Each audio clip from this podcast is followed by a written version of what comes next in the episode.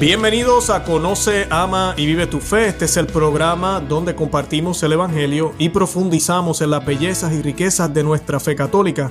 Les habla su amigo y hermano Luis Román y quisiera recordarles que no podemos amar lo que no conocemos y que solo vivimos lo que amamos. Y en el día de hoy me acompaña un rostro muy conocido de todos ustedes, a quien hemos tenido una sola vez. Hoy es la segunda vez que tengo al padre Héctor Ramírez de Mater Fátima, que yo sé que muchos de ustedes lo conocen y vamos a tener un programazo, vamos a estar hablando eh, de, qué hacer ahora, qué tenemos que hacer ahora en estos momentos, en este tiempo como miembros de la Santa Iglesia Católica, qué nos toca y qué mandato nos ha dado la Santísima Virgen María. Y pues vamos a hablar muchísimos temas. Eh, pero yo antes de comenzar quiero darle la bienvenida oficialmente al Padre Ramírez. Bueno, Padre, para comenzar yo quisiera que encomendáramos el programa al Señor y a la Santísima Virgen María. Eh, si nos puede hacer una oración para comenzar. Pues mira, voy a hacer las oraciones de, que le enseñó el ángel de la paz a los pastorcitos de Fátima y creo que son muy, muy importantes. Tres veces la, de yo, eh, Dios mío y la de la Santísima Trinidad una vez. En el nombre del Padre y del Hijo y del Espíritu Santo. Amén. Dios mío, yo creo, adoro, espero y os amo. Y os pido perdón por los que no creen, no adoran, no esperan y no os aman Dios mío, yo creo, adoro, espero y os amo. Y os pido perdón por los que no creen, no adoran, no esperan y no os aman. Dios mío, yo creo, adoro, espero y os amo. Y os pido perdón por los que no creen, no adoran, no esperan y no os aman.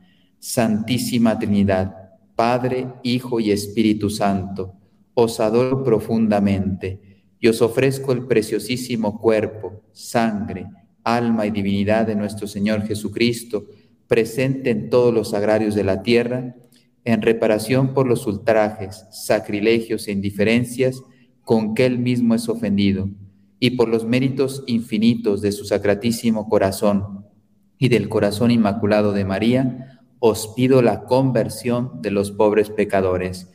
En el nombre del Padre, y del Hijo y del Espíritu Santo. Amén. Amén, Padre, gracias, gracias. Esa oración sí que es poderosa, gracias, de verdad que sí. Bueno, toda oración, ¿verdad? Pero me, fascina mucho. Eh, padre, yo no sé si usted sabe, pero el programa de nosotros aquí, Conoce a Vive tu Fe, desde el 2018 que empezamos con el blog y el podcast y, luego el canal en YouTube, siempre ha sido eh, eh, recomendado a la Santísima Virgen María en su vocación de Fátima. Así que para nosotros es eh, es algo muy importante. Este tema de Fátima, hablar siempre de las apariciones eh, del ángel antes de, las apariciones de la Virgen, todo eso para nosotros es muy, muy reconfortante. Ahora, padre, yo quería para comenzar, si usted nos puede hablar un poquitito quién es usted y quién es Mater Fátima, para los que tal vez nunca lo han visto. Nuestro canal ha crecido muchísimo desde hace, ¿verdad? La última vez que usted estuvo acá. Tal vez hay gente que no sabe quién es Mater Fátima, si usted nos podría explicar un poquito. Pues sí, muchas gracias. Mira, así en dos palabras, yo soy el padre Héctor Ramírez, soy mexicano de nacimiento y eh, ahora soy sacerdote que pertenece a una diócesis que está en España que se llama Getafe. Yo tuve la gracia de estar casi cuatro años, me faltaron pocos meses, eh, sirviendo en el santuario de Fátima como capellán, atendiendo a los peregrinos de lengua española, porque pues ese santuario es visitado por muchos millones de personas.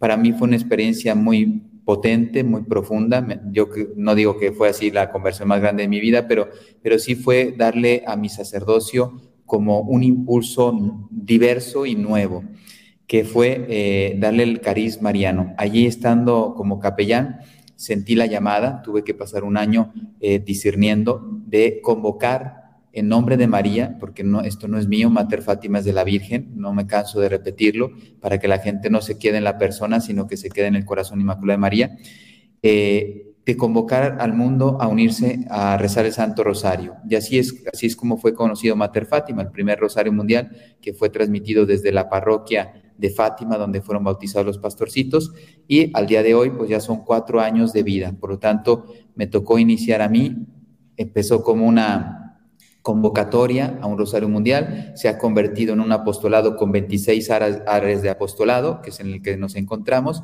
y ya tenemos ahora, gracias a Dios, un obispo que nos está acompañando para ser reconocidos ya como un movimiento eh, pro ya eclesial. Entonces, para mí, pues es una alegría como sacerdote. Ya eh, esto que yo sentí en el corazón ya está eh, siendo eh, acogido por la Iglesia Católica y ya, digamos, pues reconocido en el derecho canónico.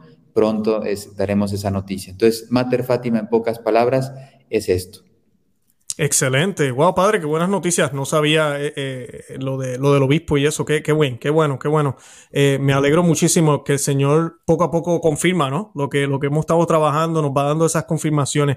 Ahora, padre, la última vez que nosotros estuvimos hablando, tal vez los que vieron el programa, yo invito a los que no lo han visto que vayan y lo vean, porque fue un excelente programa, uno de los más vistos en nuestro canal ahorita mismo. Y pues el programa tocamos, estábamos en medio de toda esta crisis de, de salud hablamos de muchísimas cosas, de la misa, hablamos de tantas y tantas cosas, de Santo Rosario, de la Virgen. Ahora, ha pasado un poco eso, todavía se ve en, ciertos lugares del mundo más que en otros lugares del mundo, lo cual es extraño, pero por ahí vamos. Y, y, pero sí todavía queda algo, pero sí se respira en el aire como que ya está como mermuando, pero hay una guerra, tenemos otras circunstancias, los gobiernos pues todavía sigue esta agenda eh, que es anticristiana en todo el mundo, se podría decir. También tenemos las crisis internas en la iglesia. Eh, recientemente el Papa consagró a Rusia, consagró a Ucrania, a la humanidad. Todos estos eventos juntos. Mi pregunta para usted sería, ¿y ahora qué? Pues muchas gracias porque hace, hace unos pocos días estuve dando una charlita, lógicamente, eh, pues como más pequeña, ¿no? y y precisamente era eso, después de la consagración de Rusia y Ucrania, ¿qué viene? No? Ahora, ¿qué, qué toca? Y para mí creo que eh, lo más importante es que es, esos son hechos históricos que seguramente van a traer mucha bendición porque algunos ya se adelantaban a decir que era lo que había pedido la Virgen en Fátima. Pues miren, tenemos una, eh, una falta muy grande. Sor Lucía, que era la vidente, que acaba de, de fallecer o partir al cielo en el 2005, pues ella era la que iba, confirmando, porque la Virgen le iba diciendo si aceptaba o no esta consagración. Pero lo que no cabe duda es que fue una consagración pues muy sentida, muy, digamos, con mucha buena voluntad de parte del Santo Padre, de los obispos, porque se unieron muchas conferencias episcopales, por lo tanto fue participada por muchos obispos, millones de laicos, porque muchos laicos, gracias a Dios, van conociendo el mensaje de Fátima y entienden que ahí hay una respuesta muy importante. Entonces, pues la bendición después de esa consagración se hará ver. Yo le recuerdo a la gente que cuando San Juan Pablo II, el 25 de marzo de 1984, consagra el mundo al corazón inmaculado de María y él tenía en su corazón a Rusia, no lo pudo pronunciar en aquel entonces, sabemos que tuvimos que esperar todavía eh, cinco años para ver como un gesto grande que fue la caída del muro de Berlín. Por lo tanto, pues seguramente que la, la bendición ya ha llegado al cielo por manos de la, de la Virgen María, de nuestro Señor Jesucristo, y el Padre va a proveer al mundo, pero a los tiempos de Dios, que no son los tiempos de los hombres. Pero, ¿qué sigue? Y yo aquí me gustaría lanzar una invitación a todos los que nos están viendo, escuchando. Hay que vivir el mensaje de Fátima. Yo estoy terminando, precisamente estoy en las últimas páginas, ya por segunda vez lo pongo por si alguno se quiere animar a leerlo. Eh, en, este caso, pues yo estuve en Fátima y está en portugués, no es difícil el portugués eh, para entenderlo, pero vaya, esta es una biografía y eh, ella decía, decía tanta gente que está con curiosidad por saber el tercer secreto, en aquel entonces que no estaba revelado, dice, pero no viven, no viven lo que está revelado, dice, eso es lo que hay que vivir.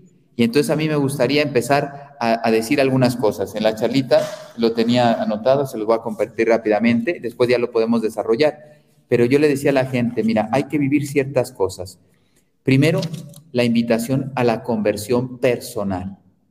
Porque de nada sirve elevar una oración si no estamos en gracia. Uno sabe, los que tienen un poco de conocimiento de catecismo básico, que si uno está en pecado mortal, no podemos adquirir méritos. Por lo tanto, pues sí, suplicamos a Dios, pero, pero poco conmueven, el, es una forma de explicarnos humana, ¿no? Poco conmueven el corazón de, Dios porque, porque estoy muerto, eh, he perdido la caridad de mi corazón y no hay esa unión entre Dios y el alma por causa del pecado mortal. Entonces, la primera llamada, y este es el esencial del mensaje de Fátima, es una llamada a la conversión, que si se dan cuenta, por eso el mensaje de Fátima tiene una fuerza grandísima, porque ese es el Evangelio. Cristo a qué nos vino a invitar? a decirnos que el reino de Dios ya estaba aquí, que Él era y empezaba a instaurarlo Él, y después nos llamaba a la conversión. Eso lo hizo después de ser bautizado en el río Jordán por Juan Bautista. Bueno, segundo, solamente lo voy a enumerar, después ya podemos desarrollar. No tener miedo. El ángel de la paz, tú lo dijiste, se aparece un año antes, eh, bueno, pues apareció todavía antes, pero ese no, no, creo que venga al caso hablar ahora, pero se aparece un año antes a, a los tres pastorcitos y les dice, lo primero que les dice, no tener miedo. Precisamente estamos en unas circunstancias difíciles en la historia de la humanidad, pero tenemos que escuchar esta palabra. San Juan Pablo II también nos la repitió muchas veces, no tengáis miedo, ¿no? Abrid las puertas de par en par a Cristo, pues esas palabras también de San Juan Pablo II el Grande tienen que resonar ahora, porque no tengáis miedo.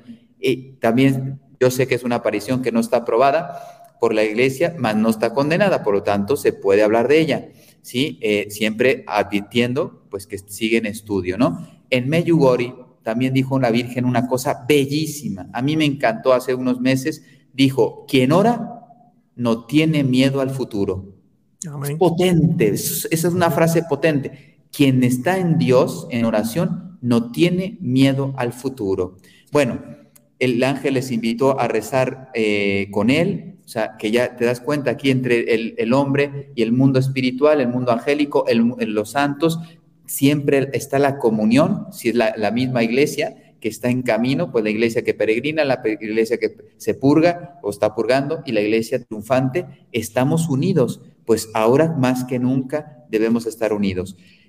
Los corazones de Jesús y María están atentos a la voz de nuestras súplicas, están escuchando nuestras oraciones, no se ha olvidado de, de nosotros. Pero eso sí decía el ángel, y aquí ya empezamos con cosas concretas. Dice, ofreced oraciones y sacrificios.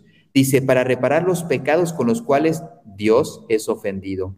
Tenemos que empezar a hacer esa reparación porque hay mucho pecado en el mundo.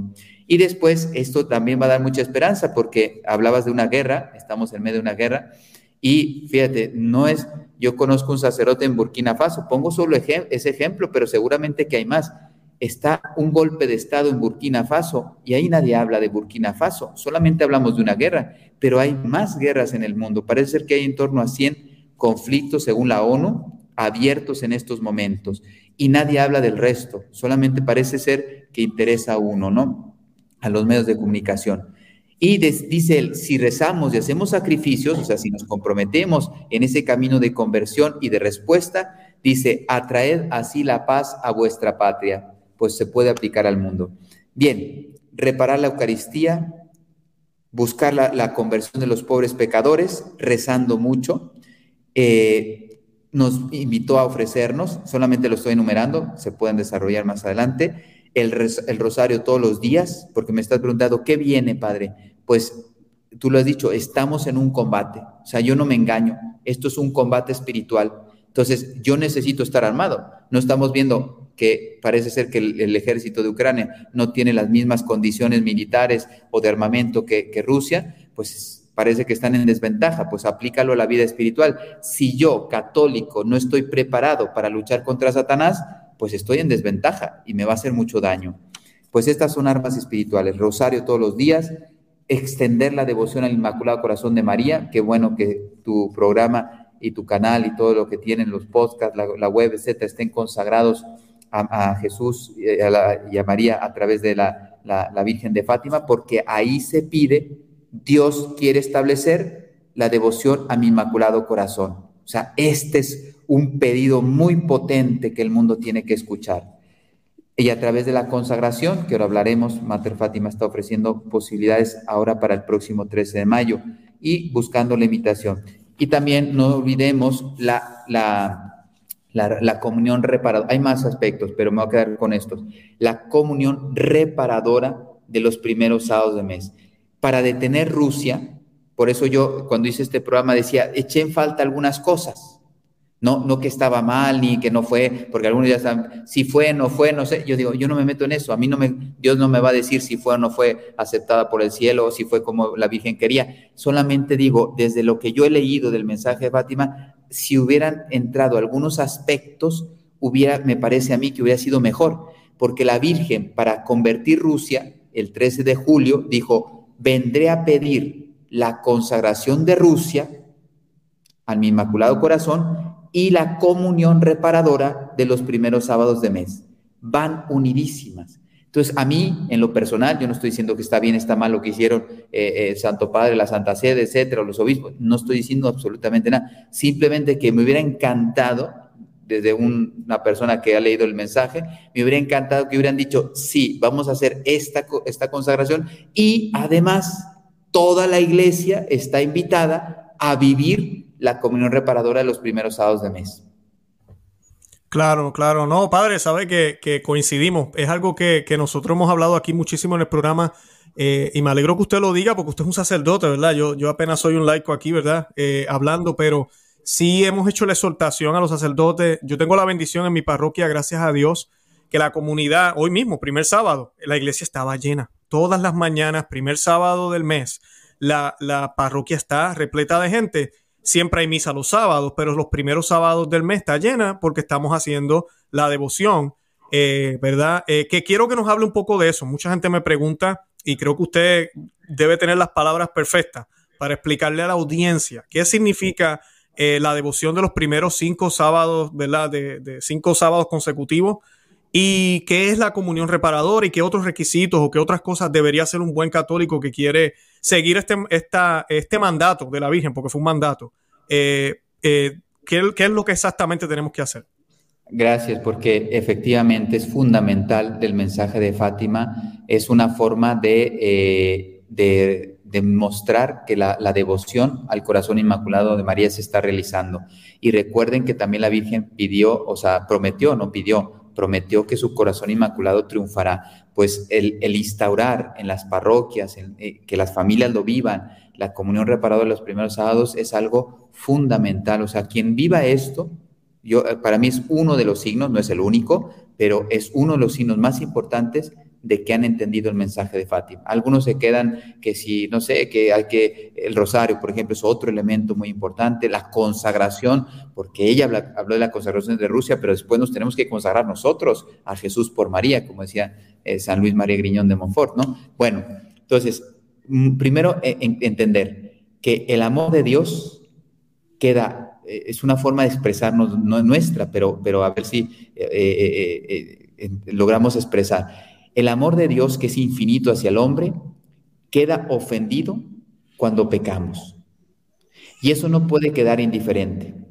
Yo voy a pedir perdón cuando peco y el Señor por su infinita misericordia me absuelve, me perdona a través de un sacerdote, pero después yo, yo lo he ofendido, o sea, he cometido una injusticia para el que tanto me ama. Y entonces ahí viene el sentido de reparar.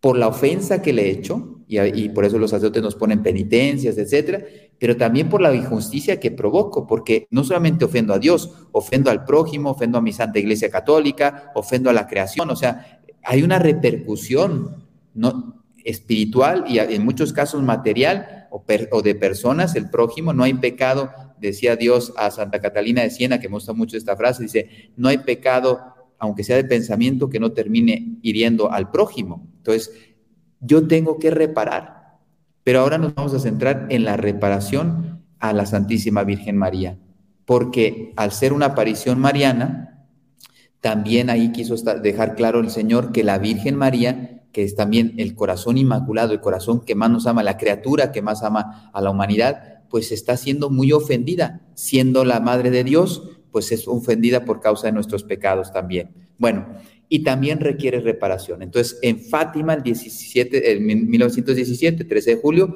nos avisó que vendría a pedirla, pero la confirma el 10 de diciembre de 1925. Ya Lucía estaba en, España y le dice, ha llegado el momento, dice que, que, dice, no, primero le muestra el Señor que cómo está ofendida la Virgen. Y la Virgen después habla y le dice, mira mi corazón inmaculado ofendido por las ingratitudes que recibe de las, de las personas, ¿no? Y entonces ahí le dice, y dile al mundo que los que, los que hagan los cinco primeros sábados, es una devoción que al menos pide que se viva los cinco veces, seguidas, seguidas. Esta es la primera condición. Eh, cinco primeros sábados de mes. que hagan cinco condiciones. La primera, confesar. ¿Por qué? Porque tengo que estar en gracia. Lo que decíamos, una hora, yo no puedo recibir una gracia de Dios si estoy en pecado mortal. Entonces tengo que estar confesado para que mi alma esté dispuesta. Y es una forma de decirle, Señor, yo quiero convertirme, no quiero vivir en el pecado. Segundo, dice, comulgar. El primer sábado de mes hay que comulgar. Tercero, rezar el Santo Rosario. Cuarto, perdón, Cuarto, hacer compañía a la Santísima Virgen 15 minutos meditando los 15 misterios, ahora ya son 20 con San Juan Pablo II, 20 eh, misterios del Rosario, meditándolos, o sea, puede ser una parte, un misterio, un aspecto o varios, eso cada uno como quiera, pero 15 minutos haciendo compañía a la Santísima Virgen, meditando los misterios del Rosario, que al final es Evangelio, la vida de Cristo. Y quinto, tener la intención de reparar el corazón inmaculado por todas esas ingratitudes, blasfemias, etcétera, que recibe el Inmaculado Corazón de María. Y entonces, eh, estos cinco sábados responden, ah, y luego dice ella, una promesa, dice, quien haga esto, diles que yo les auxiliaré con todas las necesidades o todas las, todo lo que necesiten en el momento de su muerte. O sea, en pocas palabras, que la persona no se condena ella acudirá a mí en auxilio. Si necesito confesión, pues me pondrá un confesor. Si, yo ya tengo una anécdota muy simpática de un día que yo fui a confesar a un señor que moría de cáncer eh, y él era muy devoto de la María Auxiliadora y se reía, él estaba así con traje, me recibió con traje, imagínense, muriéndose de cáncer, todo así, pues ya el pobrecito muy deteriorado físicamente y me con traje, corbata. Y yo le digo, ¿qué pasa? ¿Por qué se ríe? Dice, padre, porque usted está siendo el medio para que la Virgen cumpla su promesa. María Auxiliadora, la promesa que tiene es que yo no moriría sin los sacramentos. Y entonces él me recibió, porque yo era el enviado de la, Virgen, eh, me recibió con traje y todo, porque decía, es que es una alegría, la Virgen está cumpliendo su promesa antes de morir. Bueno, bien, entonces los cinco primeros, y ella se, nos promete auxiliarnos en el momento de nuestra muerte, ¿sí? Y responde a cinco ofensas que son las más graves que recibe la Virgen. ¿Cuáles son? Los que niegan la maternidad de la Virgen, que también dentro de la iglesia hay personas, sacerdotes, consagrados o laicos, que niegan que la Virgen es Madre de Dios. Todavía. Segundo, la virginidad perpetua. La Inmaculada Concepción. Los que hacen daño, miren cuántas profanaciones está viendo ahora en los templos, los que hacen daño a las imágenes de la Virgen también ofenden y los que quitan la devoción a los niños a la Virgen María. La ideología de género aquí no para. Entonces, bueno, hay más aspectos, más detalles, pero estos son los principales para entender que la devoción es muy importante y es, me parece a mí, uno de los pilares fundamentales del mensaje de Fátima. Excelente, excelente padre, gracias, gracias de verdad. Nosotros hablábamos los otros días con la celebración de San José, no va mucho, Estábamos hablando de la buena muerte, ¿verdad? Que la tuvo San José, tenía a María de un lado y a Jesús del otro. Eh, con esta devoción de seguro vamos a tener a ambos. Donde está María está Cristo, ¿verdad? Y pues eh, me, parece, me parece excelente. Ahora quería aprovechar, ya que lo mencionó, ¿qué es lo que va a estar sucediendo esta semana? Va a comenzar, sé que tiene que ver con la consagración y si nos puede hablar un poco qué significa tal vez lo que no los hayan hecho. Yo sé que hay gente que lo ha hecho ya múltiples veces, eh, la consagración al Inmaculado Corazón de María eh, y lo que va a estar haciendo Mater Fátima en estos días que va a comenzar. Así es, pues mira, primero estamos llamados a la santidad y eso lo sabemos por la palabra.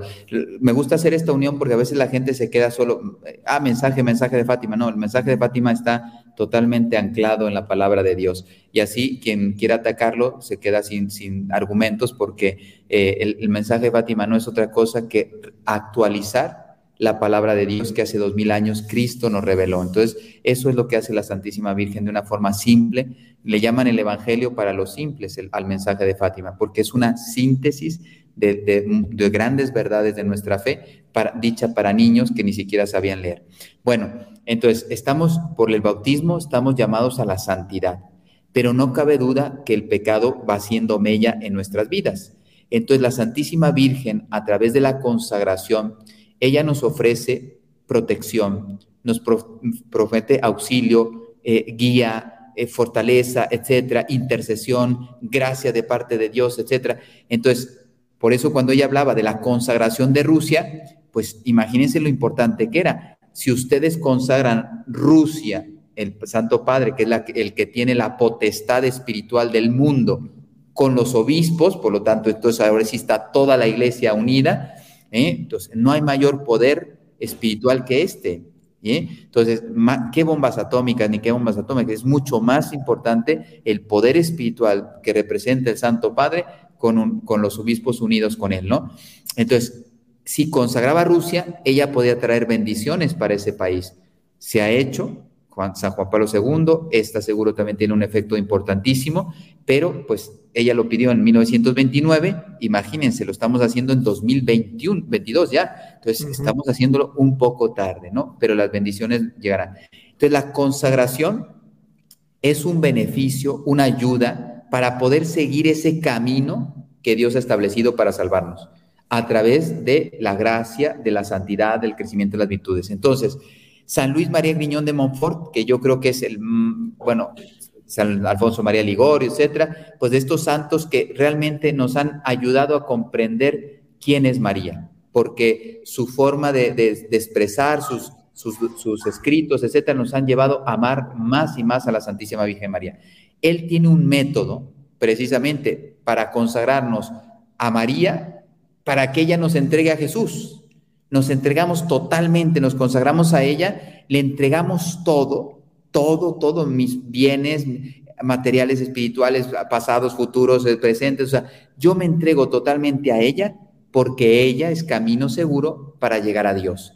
Entonces, Mater Fátima ya se vislumbra el cuarto rosario mundial, que quiero decir también el lugar de donde van a ser, porque pues eh, sabemos que está, está, hay países que están sufriendo mucho el flagelo que en su momento Rusia extendió en el mundo, desde Nicaragua, desde Nicaragua se va a transmitir la señal para todos los que quieran unirse espiritualmente o vía televisión, radio, etcétera, al cuarto Rosario Mundial que la Virgen convoca a través de Mater Fátima, el 13 de mayo.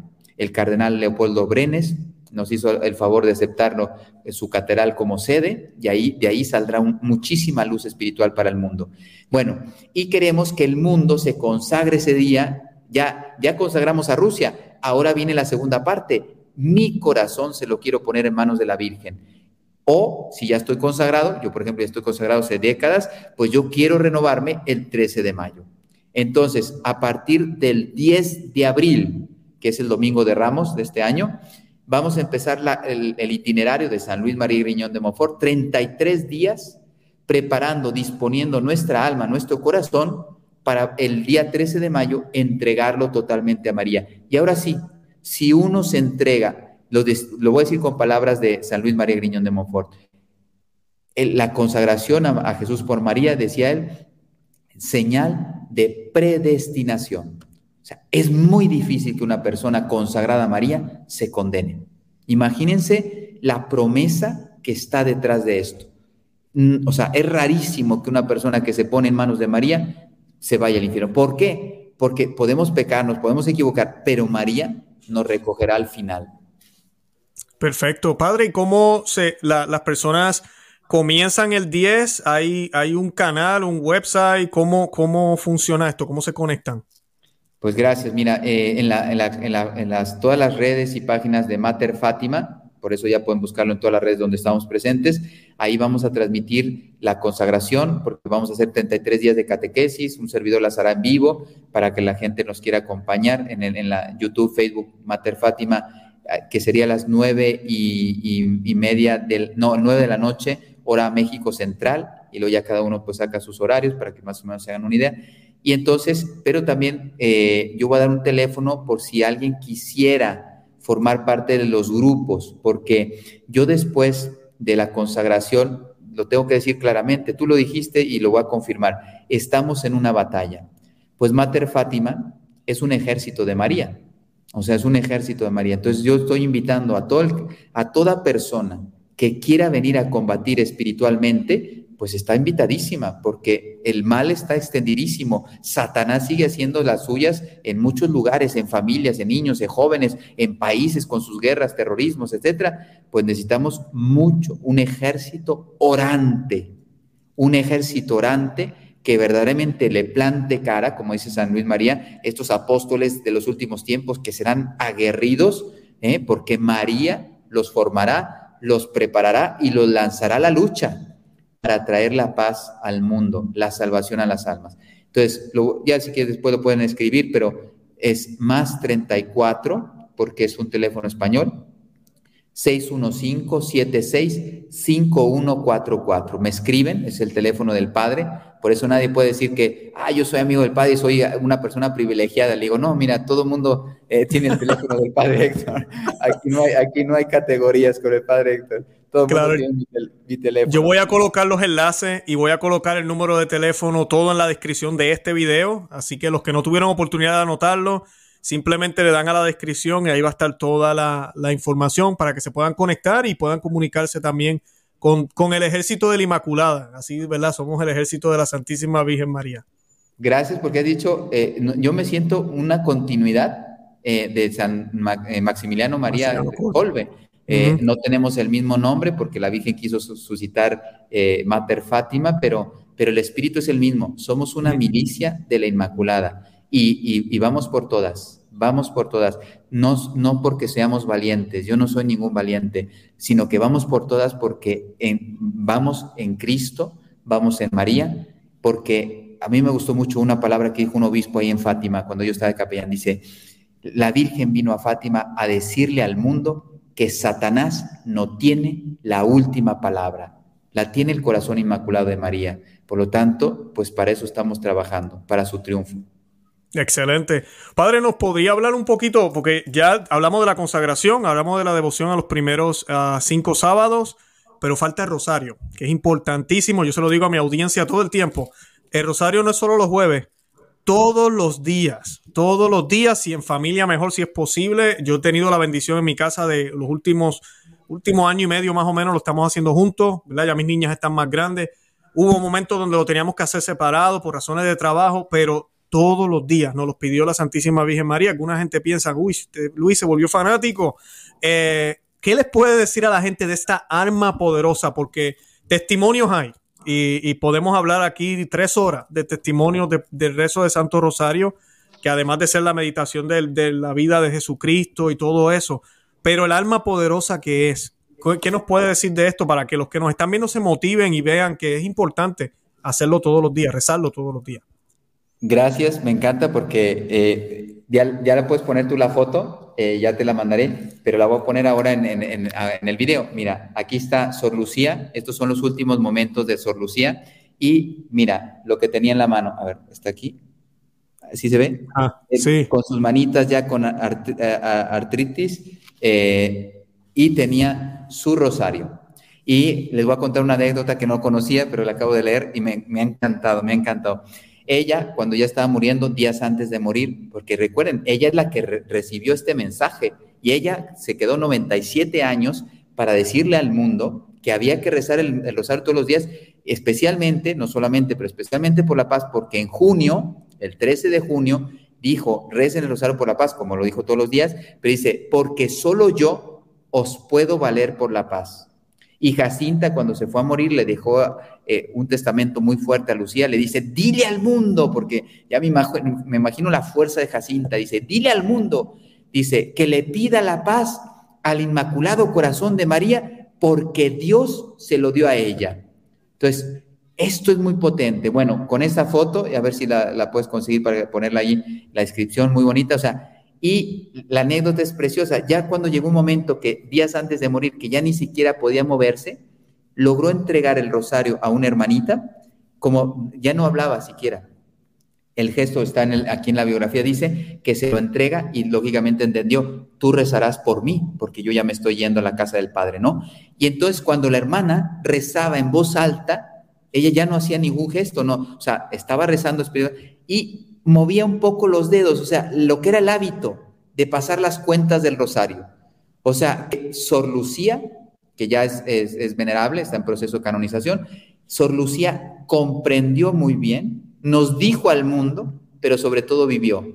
Rezad el rosario todos los días. Sor Lucía pasaba el día continuamente rezando el Santo Rosario. Entonces, yo creo que con esta anécdota, tú lo has dicho, hay, ha habido santos, ha habido conversiones, o sea, podríamos hablar de mil anécdotas, pero quizá esta no era muy conocida. Con esta le estamos dando mucha fuerza. La paz del mundo también viene por, el, por causa del rosario. Y, me ha gustado mucho tu ejemplo, tu testimonio, porque eh, rezarlo en familia todavía es más potente. Rezarlo en comunidad es más potente que rezarlo en, eh, solo, pero rezarlo en familia, la iglesia doméstica, eso para Dios es loable. ¿Y cuánto ayudará a los niños? Eh, para esto. Voy a hacer un poco de publicidad, a mí nadie me paga nada, pero vi el otro día Corazón de Padre, que es un documental muy hermoso sobre San José y lógicamente pues habla mucho de la figura del papá. Ahí sale un testimonio, por si no lo han visto, lo vean, es muy bonito porque un papá, 14 hijos, 14 hijos, su esposa estuvo a punto de morir cuando iban en el hijo número 11 y por, intercesión de San José se salva la esposa y sale la escena, los 14 hijos rezando el, rosario en familia. Impresionante esa escena, impresionante. De todo lo que yo vi, no, no sé si es lo más importante, pero de lo que más me impactó de ese documental, que se llama Corazón de Padre, que sobre la vida de San, bueno, no de la vida de San José, sino lo que San José ha hecho en muchos corazones. Pues esta familia de 14 hijos, rezando el rosario la familia era impresionante. Bueno, pues con estas dos anécdotas creo que queda claro que otro camino que la Virgen dejó en Fátima para cambiar la historia. La historia no está eh, condenada, como decía John Paul ¿no? Eh, estamos condenados a existir. ¿Qué va? Eh, voy a utilizar una palabra y no tengo nada contra él, en paz descanse, pero él naufragó porque era un gran intelectual pero no encontró la fe. En cambio, cuando uno encuentra la fe, la existencia no es una crueldad, la existencia es una ocasión para luchar, para llevar esperanza, para llevar libertad, para llevar paz, para llevar salvación. Eso sí es, y eso es lo que nos compromete en nuestra vida. Excelente. Padre, eh, para los que tienen duda, porque inclusive hasta entre católicos es triste decirlo, pero, ¿qué nos podría o cómo podría contestar si todavía a alguien le queda un poco de duda? ¿Por qué a través de María, de la Virgen María, y no directamente a Cristo? Porque así lo quiso Dios. San, Luis María Guiñón de Montfort dice, Dios quiso entrar al mundo a través de María, por lo tanto, todo el mundo que quiera ir a, a Dios lo tendrá que hacer a través de María. Y, fíjate, ahora ya se está la historia de la salvación ya se está completando. Yo no sé cuándo será la segunda venida, pero ya se completa porque así como entonces dice San Luis María Niñón de Montfort, lo podría decir yo también porque estoy convencido de ello, pero prefiero citar a alguien que nadie va a contestar, ¿no? Porque el otro dirá, padre, usted está, piensa así, pero yo no pienso igual que usted. Él decía, la segunda venida lo hará a través de María.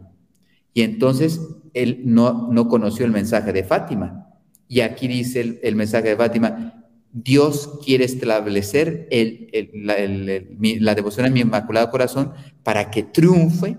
Entonces quiere decir que ya el tiempo ya va tomando su forma. Entonces ya ahora tenemos que trabajar por el triunfo del Inmaculado, Corazón de María, porque quiere decir que ya el, triunfo de Cristo Rey, no sé, eso puede ser siglos, porque para Dios eh, el pronto, eh, el instante, puede ser 300 años. Yo no estoy diciendo que viene mañana, pero, pero ya se está completando. Ya se está completando. Ya vamos a trabajar como iglesia, porque es un mensaje aprobado por la iglesia. Cuatro papas y uno que llegó a ser papa, Albino Luciani, Juan Pablo I, visitaron Fátima. Entonces, eh, quiere decir que ya la iglesia confirma que lo que se dijo ahí es así. Y entonces, en la segunda venida vendrá por María pues más respuesta que esta no hay. O sea, Dios quiso entrar al mundo por María, Dios quiere que vayamos a, Jesús por María y Dios vendrá, o Cristo vendrá a triunfar ya definitivamente en su segunda venida por María. Es la criatura más importante de la historia de la salvación. Así mismo es. Excelente, Padre, excelente. Ahora, yo quería aprovechar para ir más o menos cerrando, como empezamos en el programa, empezamos a hablar un poco de las circunstancias, como yo decía, ¿verdad? Han pasado tiempo ya, eh, la crisis sanitaria, eh, lamentablemente en algunos lugares las iglesias se vieron obligadas a cerrar, hubieron otras que fueron eh, cerradas por las razones que hayan sido. han habido unos cambios litúrgicos que muchos lamentamos, en algunos lugares no se permite la comunión en la boca. tenemos las circunstancias distintas la consagración se dio en, Roma por el Papa.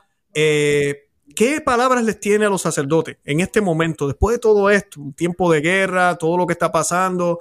Eh, ya estamos pasando de esa crisis sanitaria poco a poco. ¿Qué le podría decir a sus hermanos sacerdotes? ¿Cómo debemos reaccionar para mantenernos en batalla? Porque se nos han ido muchos, muchos han venido, pero se nos han ido muchos también. Así es, pues mira, eh, me venían las palabras, eh, mi padre siempre trabaja y yo también trabajo, dice Cristo. Entonces, tenemos que trabajar sin descanso por recuperar esas almas que se nos han ido. Yo creo que sí fue un golpe espiritual muy grande. Eh, Dios lo permitió, por lo tanto ya no cabe duda que se ha dado. Si fue correcto o no correcto, pues ya, ya la historia a lo largo, o sea, conforme vaya pasando el tiempo y tengamos más distancia, eh, vamos a sacar mejores conclusiones. Eh, yo honestamente siempre doy mi, opinión personal, yo no tengo ninguna autoridad para imponer nada, pero nadie me, prohíbe que yo dé mi opinión personal. Yo no hubiera cerrado las iglesias, yo no daría la comunión en la mano porque se ha perdido la fe. Yo vengo de país latinoamericano y cuánta gente se ha sentido humilladísima, ofendidísima cuando ha tenido que coger eh, la comunión en la mano. Y la pregunta es si esto cambió algo. Porque yo decía, eh, mira, primero Dios no lo va a permitir que se contamine la persona. Y segundo, si yo estoy contaminado, pues yo le voy a pasar el, bicho o lo que sea en la mano o la boca. O sea, si, ese, si esa era la preocupación, si yo este, podía estar contaminado, eh, porque alguno me llegó a decir, no, es que aquí la decisión fue porque tú puedes tocar el labio de la persona contaminada y se lo puedes pasar a otro. Y yo decía, pero ¿cuántos, cuántos, cuántos, ¿cuántas personas yo le toco el labio dando la comunión? Al año, yo creo que ni 10. Si ese fuera el, motivo, yo creo que no toco los labios de, 10 personas en un año. Yo no, no sé los demás. Entonces, dándole la comunión en la boca. Por eso yo no encontraba un, argumento para quitar esto, eh, o sea, prohibirlo. Y sin embargo, yo sí tengo un argumento fuerte. Yo viví 24 años en Europa y si tengo un argumento, ahí se da la comunión en la mano, de, eh, sí, de forma habitual, y la fe se perdió. La fe se perdió porque no llega a ver ese, es que son signos que nos ayudan. O sea, si yo estoy delante de ti, es como, pues, eh, Luis, yo no puedo tratarte de cualquier manera, tú mereces una dignidad. Yo no te puedo estar ahora diciendo palabrotas y insultándote, burlándome de tu familia. tú tienes una dignidad la cual yo debo reconocer y respetar pues igual, si yo estoy delante de Dios que tiene una dignidad infinita, pues yo no lo puedo tomar de cualquier forma, porque si no, no estoy educando a la gente. Si le digo que lo puedo, teniendo una dignidad infinita y lo puedo tratar de cualquier forma, pues me parece que no es pedagógico espiritualmente hablando, ¿no? Y el daño fue fuerte. Entonces, yo que le diría a los sacerdotes, vuelvan a la comunión en la boca. Y fíjense, ha, ha pasado una cosa muy bonita, no hay mal que por bien no venga. La gente cuando fue obligada, porque fue obligada, y en muchos casos, eh, yo sé de casos donde el obispo permitía la comunión en la boca y sin embargo sacerdotes quisieron obligar en la mano, que eso pues eh, me parece un abuso de, de, su, su, su, momento. Entonces, eh, mucha gente ahora la toma de rodillas. Entonces, yo le diría a los sacerdotes, pongan reclinatorios en sus iglesias. pongan reclinatorios en sus iglesias, ¿no? Porque precisamente cuando nos vimos privados de Dios, que yo ya dije, yo no estoy de acuerdo, etcétera, pero ya pasó, no, no, ahora no estoy criticando ni nada, simplemente pues doy mi opinión, yo, yo no lo hubiera hecho, creo que no, no, era, no era pedagógico ni, ni, sano para la gente porque los resultados lo estamos viendo. Pero bien, ya más o menos algunos ya pueden abrir en las iglesias. Eso sí, no se puede a nadie para entrar a una iglesia. Perdóneme, pero eso no pida lo que lo pida, yo igual estoy expresando mi, porque sí, recuerden lo que dice el Evangelio, no impidáis que se acerquen a mí. O sea, entonces yo a un leproso no me voy a acercar porque tiene lepra. Entonces imagínate, eso sería gravísimo. Cuando yo, yo, me, yo me planteo, gracias a Dios yo no tomo estas decisiones, pero si yo voy al juicio final, yo tuve que visitar eh, eh, pacientes de COVID y claro que me asusté el primer día, pero yo decía, el día que, que, me pregunte, ¿y tú fuiste a visitar a mis enfermos? Pues yo le diré, sí, con miedo, Señor, pero fui, fui, Señor. Me, me impuso esto y fui, pero, pero fui, ¿no? En cambio, no, no, porque tenía lepra. ¿Cómo? Precisamente es porque necesitaba ser visitado, porque eh, precisamente eh, eh, Sor Lucía tenía mucho sentido del humor y le decían, porque ya se puso malita, y le hacían bromas, las bromas de comunidad, ¿no? Ay, Sor Lucía, usted ya no va a misa, porque la pobre ya no se podía levantar. Ay, usted ya no va a misa, como diciendo, ¿qué, qué, religiosa es esta que no va a misa? Y le llevaban la comunión. Entonces decía, sí, ahora la misa viene a mí, ¿no? O sea, claro, ahora que estoy enferma, es la iglesia la que me viene a visitar. Entonces ahora al que, fíjate, sano, sano, no le dejo entrar a una iglesia porque no tiene esa cosa inyectada. O sea, la contradicción que viene con la palabra de Dios, o sea, Así es.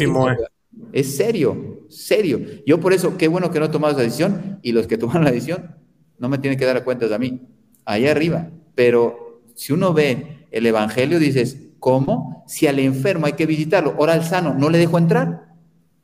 Al sano no le dejo entrar a un templo. Es grave. Así mismo es. Muy grave. Padre, ¿qué le podría decir usted eh, a las familias y laicos que nos están viendo?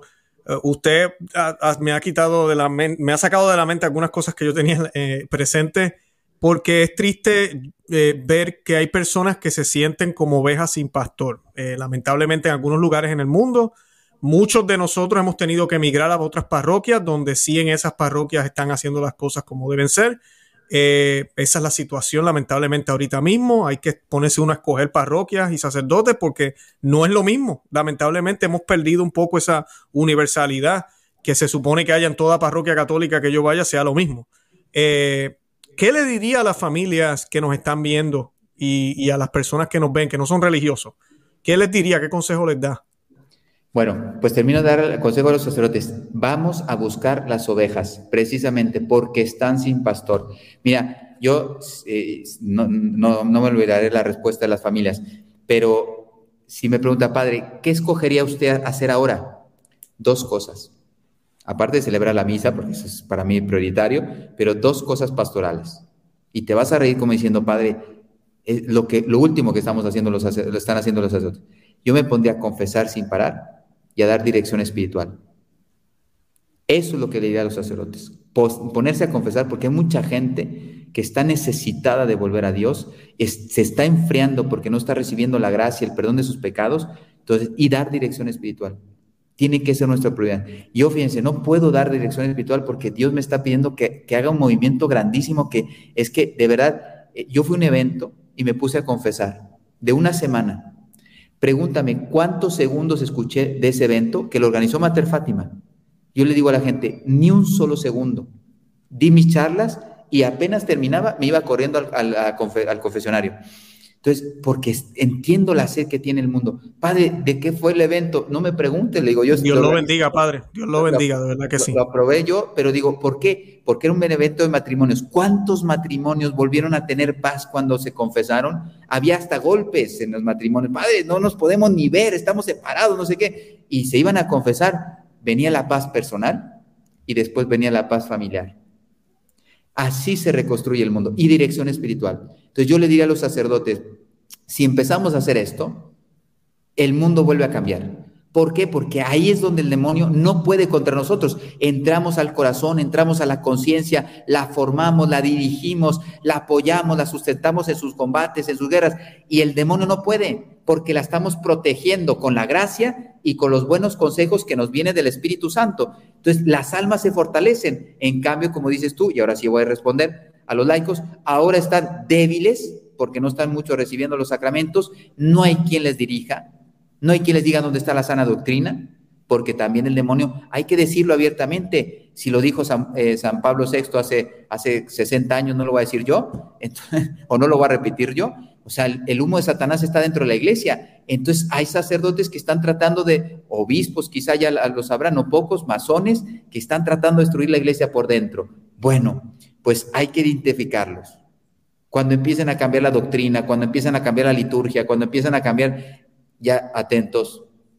Y ahora sí respondo, laicos, busquen a los sacerdotes fieles.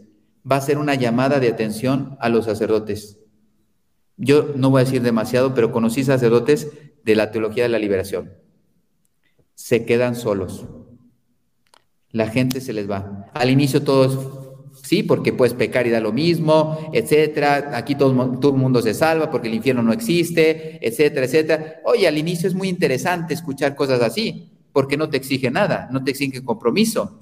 Pero a la larga, tu corazón te pide amor. Tienes el pecado y no te lo puedes quitar y te deprime. Y, no, no te confieses, que confiésate con Dios, que al final Dios te va a perdonar todo. Y tú dices, pero a mí no me quita la amargura. En cambio, yo absuelvo una persona y algunas salen radiantes. Padre, una me sonreía casi, me quería dar un abrazo. Tranquila, señora, yo sé, yo sé lo que está pasando en su corazón. Está usted radiante porque Dios le ha quitado el peso.